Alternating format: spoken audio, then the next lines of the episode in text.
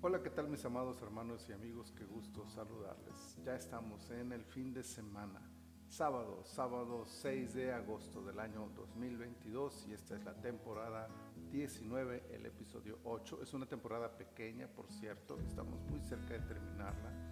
Así que vamos con Esdras capítulo 8, versículo 23, que dice, Ayunamos pues y pedimos a nuestro Dios sobre esto, y Él nos fue propicio. Congruencia sería la primera lección que nos deja la actitud de Esdras en la víspera de su viaje a Jerusalén. Había presumido, por decirlo de alguna manera, el poder de Dios para proteger a los suyos, así que ahora no podía pedir ayuda al rey para que le diera protección en el viaje. ¿Qué le quedaba por hacer? Clamar a Dios para no quedar avergonzado. Declarar ante el mundo que Dios es todopoderoso y luego no confiar en Él para enfrentar las luchas de la vida no parece ser algo congruente. Esdras buscó a Dios en oración, en ruego y en ayuno para que les ayudara en el viaje. La respuesta de Dios no se hizo esperar y la forma en que el sacerdote escriba lo declara es aleccionadora. Y Él nos fue propicio. Propiciar es la ayuda que se otorga para hacer algo o para lograr un objetivo. En términos religiosos se le llama propiciatorio a la placa que cubría el arca del pacto y en ese contexto representa la presencia de Dios ayudando al hombre a conocerlo.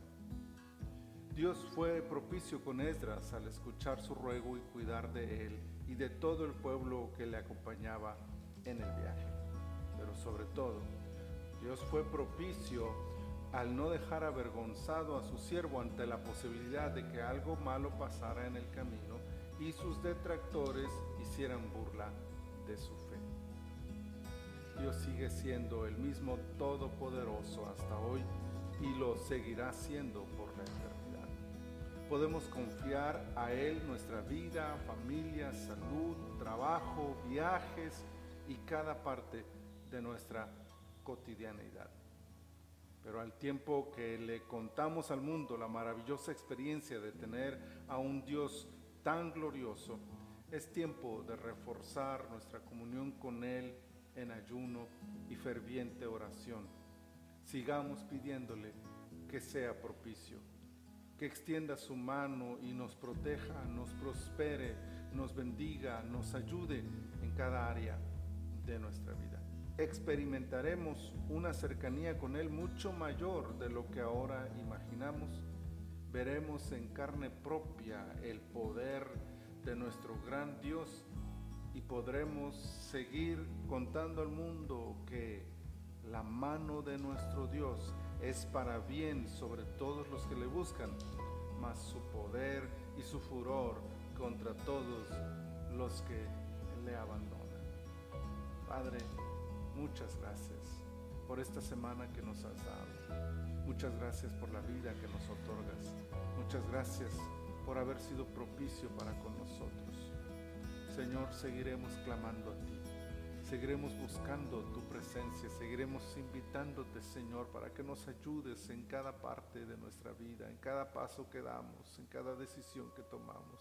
Sé propicio, Señor, sé propicio como tú lo has sido antes, hazlo ahora con nosotros. Muchas gracias te damos, Señor. Bendice este fin de semana y todas nuestras actividades. Te lo pedimos en el poderoso nombre de Jesús. Amén. Amén. Mis amados hermanos, el Señor esté con ustedes todo este fin de semana. Recuerden que mañana nos subimos el devocional. Espero que cada uno de ustedes pueda congregarse en esa iglesia local donde ustedes participan y recibir la administración de la palabra del Señor. Si alguno que está oyendo y viendo este devocional no tiene un lugar donde congregarse, puede contactarme y yo puedo ayudarle para recibir el día de mañana una palabra de parte de nuestro Dios. Si el Señor nos lo permite, nos leemos, nos oímos y ahora también nos vemos el próximo lunes con ayuda del Señor en otro devocional en su reposo.